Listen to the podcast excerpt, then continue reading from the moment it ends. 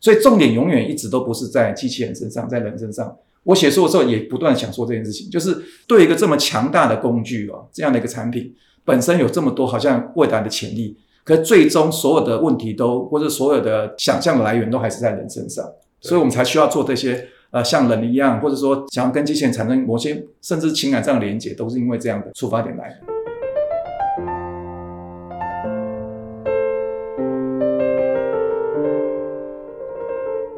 各位好，那欢迎大家啊，这次来看我们这一集的，就是 NYCU Press 说书中。那我是啊，阳明交大人事院的郭文华。那今天的这个书的作者，也是我们对谈的嘉宾，是啊，阳明交大电控所的杨谷杨教授吗？是的。那当然，我们两个还有另外一个身身份，就是在一两个月前，我们两个都被聘任为，就是现在准备要创造的博雅书院的书院长。那古阳是我们的首席书院长，那我在阳明校区服务，那当然也增加了这样一个缘分，因为我们的起头其实来自于很不同的地方。古阳教授台大电机系毕业以后，在西北大学拿到博士，那专攻是多轴机器人。其实，在他进入这个我们这个科技与社会研究这个领域之前，已经是很知名的机器人专家这样子。那我本本身其实是来自医学院，然后大部分研研究的是医疗政策，整个社会的问题。所以基本上我们基本上的交集就是在二零零七年的科技与社会研究。那当然我们也对机器人有一些啊不同的兴趣。那机器人真的无所不包。那所以我们也在各种场合上有一些交汇。那现在当然现在最近的交汇，当然就是呃我们两个都从机器人的兴趣转成了全人教育。那机器人跟全人。到底是相辅相成还是互相对抗？就回到了就是古阳的这个两本很重要的书，那一本叫《罗伯特玩假的》，那那个时候确实 fantasies 非非常的多，古阳假的很真，好，那我也写了一个序，就是让它真的很假这样子 哈。但是现在我相信这几年下来，大家都可以看看到说，大家慢慢可以接受机器人的存在，那也可以机器人说，机器人慢慢就是你生活中可能的一部分，只是那个。群众还是非常的小，所以这本书还是有很多未来性。那到底机器人是属于我们这个时代的概念车，还是说它有可能是我们未来一起合作的伙伴？而这个伙伴会是像我们杨娇一样变成是一个理想，还是说会变成我们杨娇的博雅书院一样变成一个现实？那我觉得在这个理想跟现实之间。在这个状况下，请古阳重新再帮我们审视这本今年三月出的书是最合适不过的。那我们就呃先丢出第一个问题，请古阳老师说明一下，就是呃我知道说很繁忙的研究教学工作里面要写书是不容易的，但是呃你也跟很多人一样，还在忙百忙的这个 schedule 里面还可以生出这本书，当然要感感谢 NYCU Press 的这个会方。他这个催人家的功力也是很强的，但是我知道说最原始好像是在一个比较是科技人在读的杂志《数位时代》写专栏，那这样写专栏就会 push 你继续写。不知道你们讲一下这段的渊源跟当时的对话的读者的设定。好，谢谢。跟文化对话哈，就要把自己的深度要提高，因为这边实在是非常有水准的这种内涵在做，在做，在做彼此的对话哈。好，那谈到这个书哈，其实我想文华本身以前在 MIT 呢，所以他那时候也应该有经历过机器人。发展的阶段，其实我觉得文华是非常懂机器人的一个人设领域的老师，甚至也还是个医生哈。这点来来来看机器人，我想会有不一样的面向哈。我谈到我写书的那些因缘，其实我觉得我写书都还算是偶然的。就之前写罗伯特玩假的主要原因是因为我接了科技部的一个科普写作的计划，然后累积文章。那那时候的家出版社那个汇方他们给我个机会能够出版，也就是因为出版那本书之后呢，我有机会在外面演讲。然后就碰到数位时代那边的一些编辑，他们就觉得说要我考虑我去那边写专栏。从那开始，那是二零一六年开始在那边写专栏，写到现在，那也就是有这个机会，又写了蛮多的文章。然后又是现在变成阳明交大出版社，然后汇方一样给我这个机会，然后做一个全新的编辑，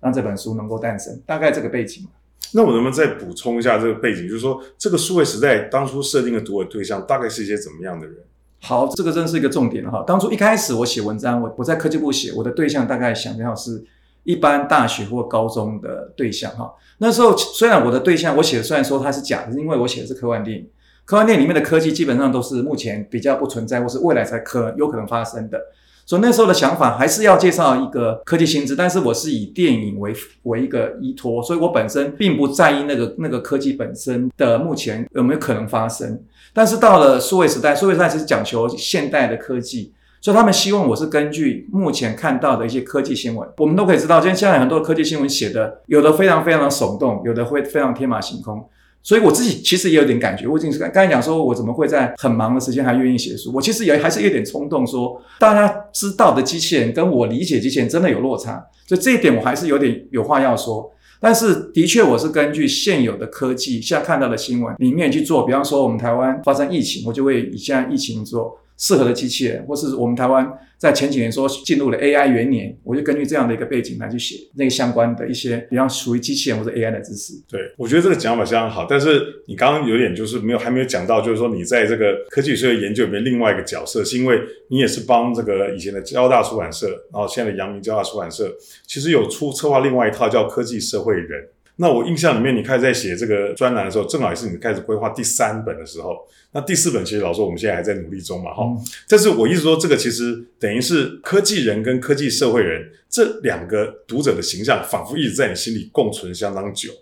那我不晓得在写的时候，比方说这次就变成书了，然后又有做一些新的规划，比方说前面加上一些剧本啊，分成不同的这个等于是区块，哈。那就是说，你脑袋里面有没有就比方说这个？读者他也从科技人转这个同温层转型成为所谓的科技社会人嗯，文化的确指出了一个很重要的面向，就是机器人它当然是一个科技产品，可是这个科技产品跟人的互动很高，所以我们就会看它的社会面向。我的确我写的时候，我想象说这个科技如果到我们人类社会跟我们产生什么样的互动，或者说它改变我们的方式，不只是说取代工作，它取代有一部分是很优美的。我们看到很多的事情，因为机器人诞生，因为有像 AI。我们现在常有时候你要去跟客服，客服现在都是语音啊。以前跟人人的那种亲切的对话就不见了，有一定有正面有负面。我我的确是有在想说，这个科技本身，因为跟我们的互动性这么高的情况之下，然后我们无形中被改变，或者说我们不管愿不愿意，都必须要去适应它的这这个到来这个部分，的确会让我认为在写作上是我一个想要去探索的一个领域。对，那确实，而且我们现在终于又有一个比较大的挑挑战，就是说。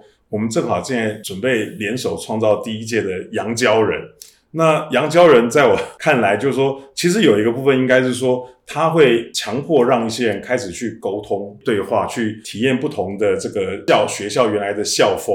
那当然，也就是让我可以想说，也许机器跟人的互动，多多少少也可以去具体的把这些这样子呃，实际上遇到的沟通的状况，做某种程度的呈现。因为毕竟我们已经活在某种程度活在所谓机器人存在的世界里面，比方说大家在这个书里面有看到的聊天机器人哦，或者刚刚讲的语音哦，甚至于这个播放这个什么讯息。其实多多少少，它只有几个语音，基本上是用各种方的语音去合成的哈。那这让我们想到说，其实我们在人文社会里面也很少去想到说，如何在实际的操作里面，真的去同理，或是跟这些所谓的想法不同的人互动。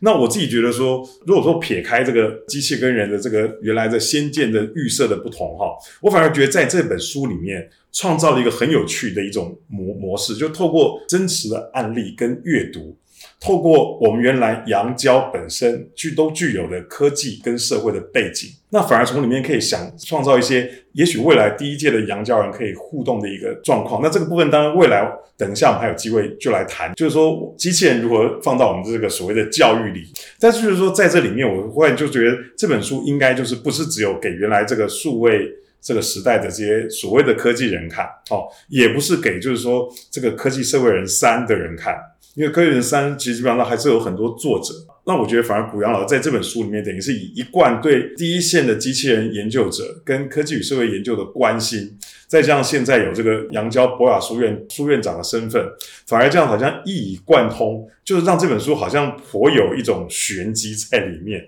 不然会觉得责任很大的样子。嗯，如果被你讲的，好像责任真的很大。但是我本身其实想的没有那么复杂，不过我倒是真的对阳明交大的同学有一个期待，就是阳明交大的同学都在专业上都对外界很大的肯定嘛，哈。但同时这两个学校很特别的学生，就是好像在社会上的一个能见度相较上不是那么高，就是我们对社会议题就不像文化老师在社会议题上给有很多的见解跟很多的曝光度，就是好像把自己的专业做好就好。所以这一点，我觉得其实我觉得是这个时代也需要，就是需要同学要比较能够跟外界沟通啊。那我觉得机器人的确是很好一个一个媒介了，就是你透过这个机器人，刚才讲的，你要跟机器人这样的一个，还是所谓的背后是理性嘛，或是说它是很工程背景这样的一个产品要对话，你其实要有一些方式。那也透过这个对话方式，你你也可以看到说，到底我们怎么跟外界，或者说我们如何把一个好的一个产品能够跟外面做一点连接。我觉得这部分都是好的。啊，另外一个面向，我是希望说，也许我我觉得我们现在我们目前看到我们的社会，的确是很多对话很容易流于政治，或者流于我们所谓的口水，或者很容易就是意识形态。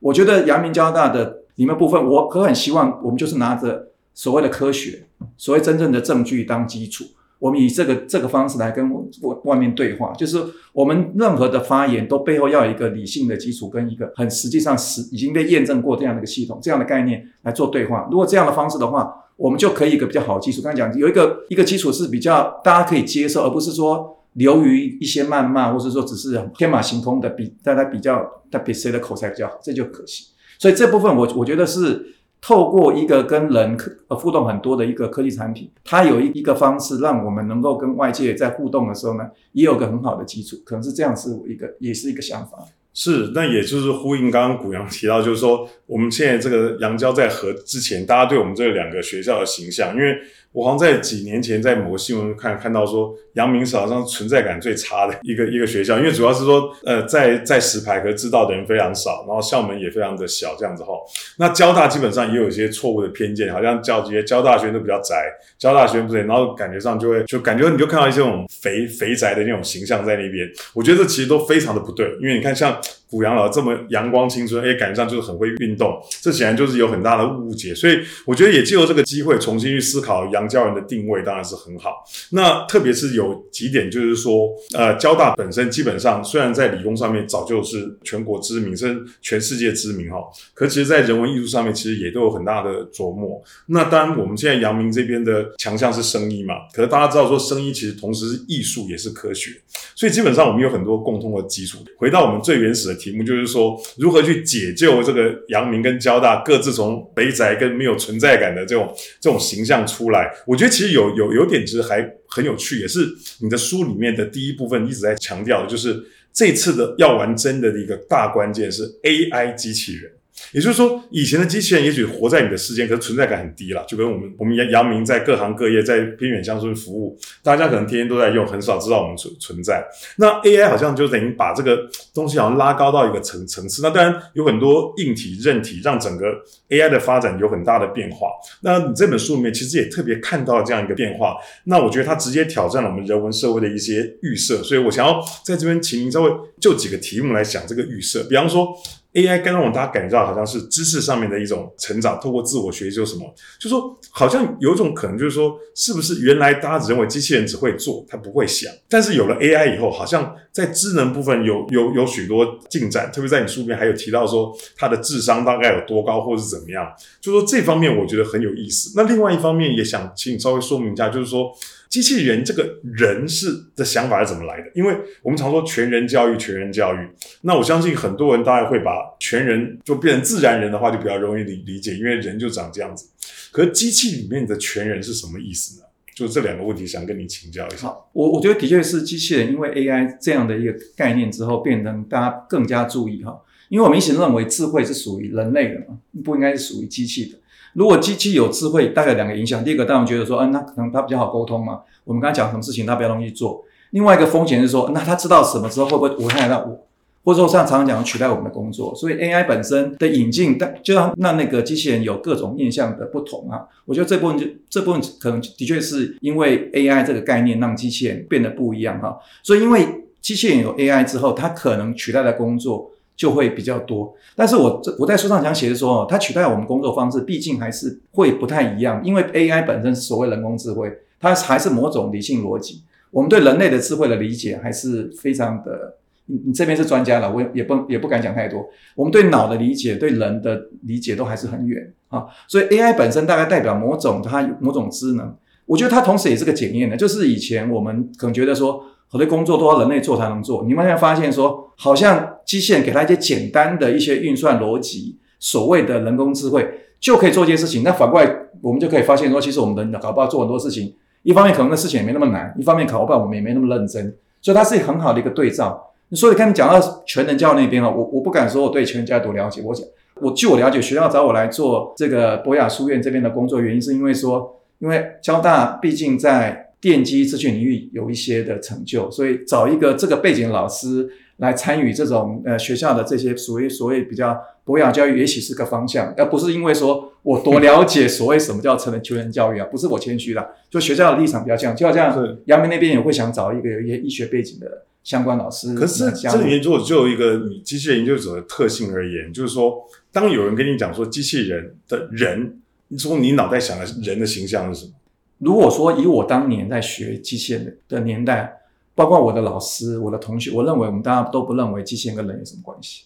当然，那个年代是应该那时候也是一九八五年的年代。我我到刚到美国的时候，我到一个机械实验室的时候，因为那时候的机器人，就你看到我们机器人应该说机器手臂啊。刚才我们在之前闲聊的时候，我看到说，机器手臂本身跟人的关联真的很低。那为什么它有一个人的封号？只是说一开始我们就会期待这样的一个机电产品，未来可以有像人的地位。我们希望有一个机器成为人的管家之类的想法是在。虽然一开始我们做出来就是一个多轴的一个机构，它只是有一个像人的手手的形状。不过因为这样，它已经能做很多事，已经取代很多传统的机构不能做的事情。对，其实这里面有一些关于功能性的事情，我们往后再谈。不过，因为你刚刚提到，就是说这个全人哈，跟这个想法，让我就觉得我们应该就要下次应该是请您跟那个我们第三个书院长林一平教授，本身是心理学的，因为他其实有提到一些，我们其实对人的理解其实还是非常的有限。比方你在书里面提到左脑右脑的开发啊，哦，或者说如何才有全人的形象这个事情，其实都是一平书院长的专专长。所以下次真的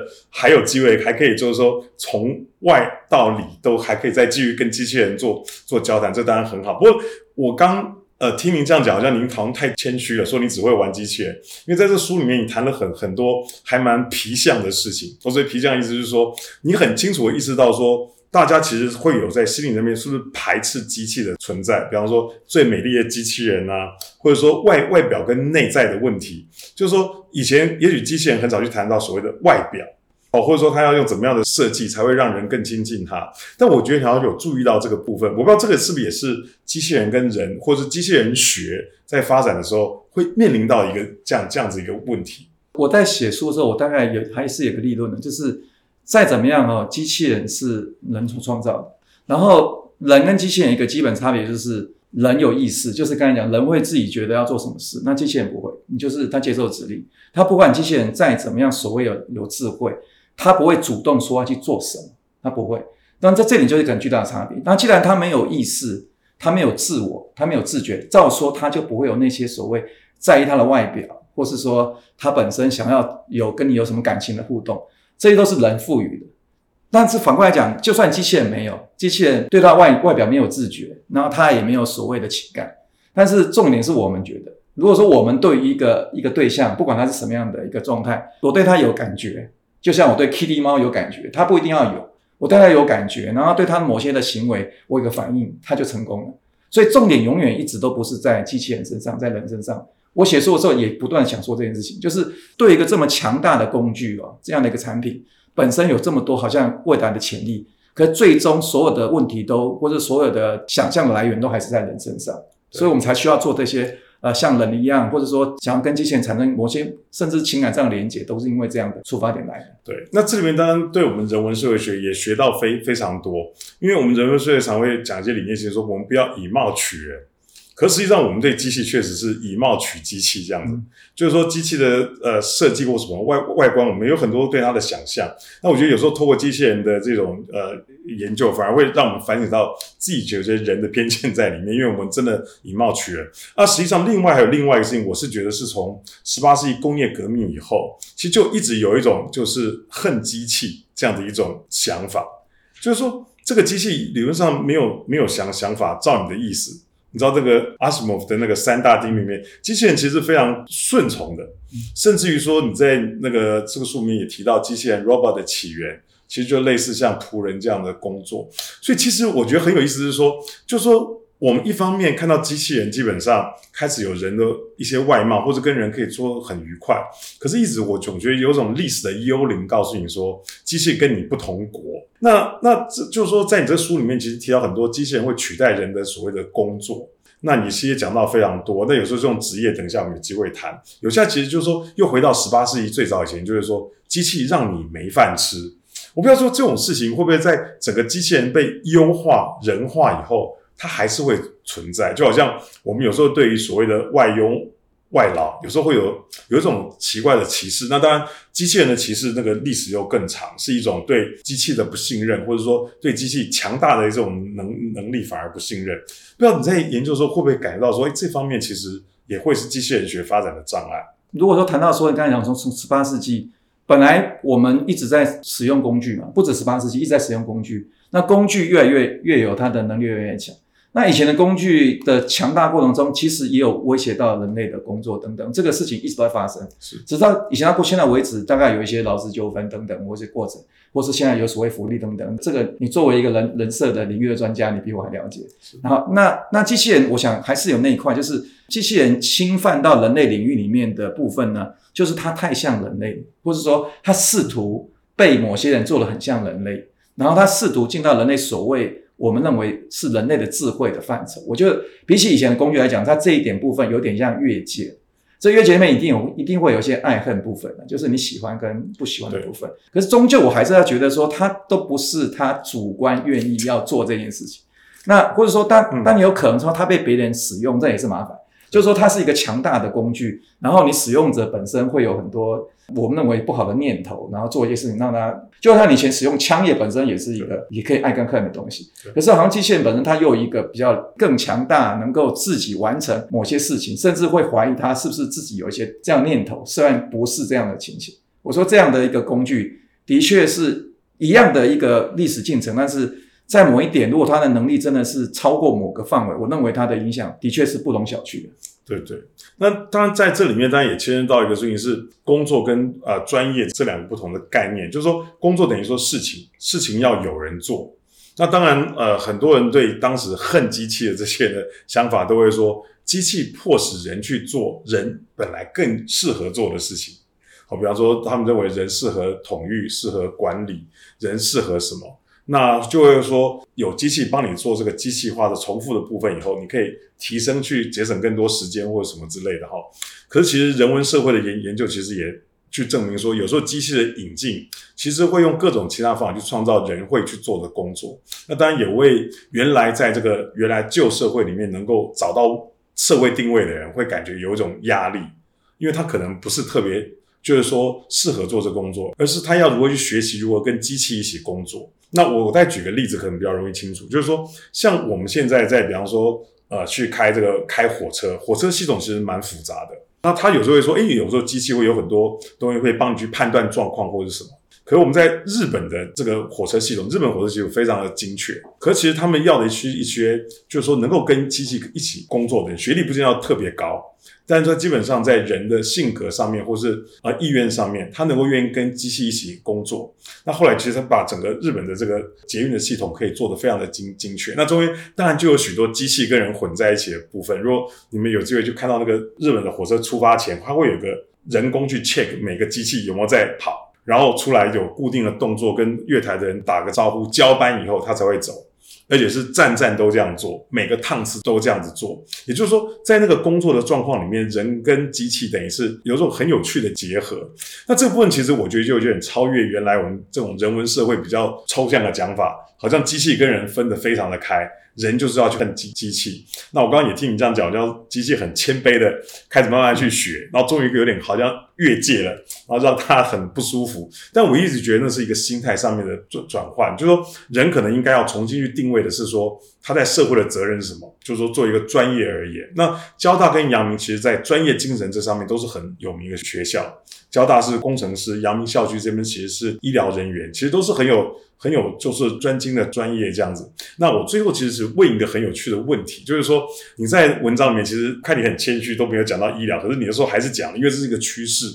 好，那时候你提到那个 Watson，IBM 的啊 Watson，跟现在真的已经变成常规的达文西。那那个时候其实你大概就有勾勒一个愿景，就是说达文西的手非常的巧，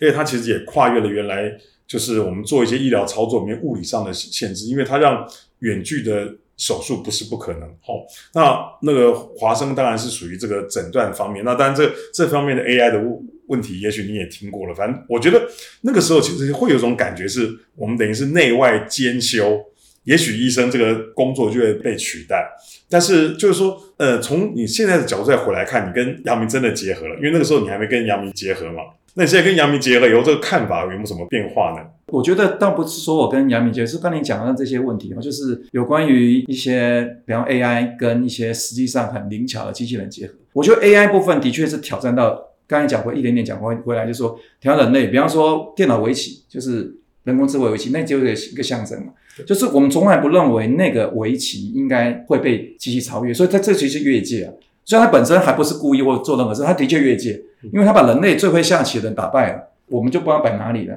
那你刚才讲那些结合也这样。如果说挖省，它当然只是一个，比方说一个搜寻一个一个像是专家系统。可如果说它有的诊断比人类的医师还精准的话，的确讲有点累。那我们人类医师要摆哪里呢？然后执行上，它所操纵达文系统。他如果执行上比我们的现有的外科手术的医生还精准的话，这个结合的确让我们很恐怖啊。对，那这里面当然呃有一些我觉得目前还在呃我觉得很有趣的研发了，因为比方说像航空器有一些自动导航系系统嘛，它有时候它其实调动那个转轴轴，其实都调得非常的细。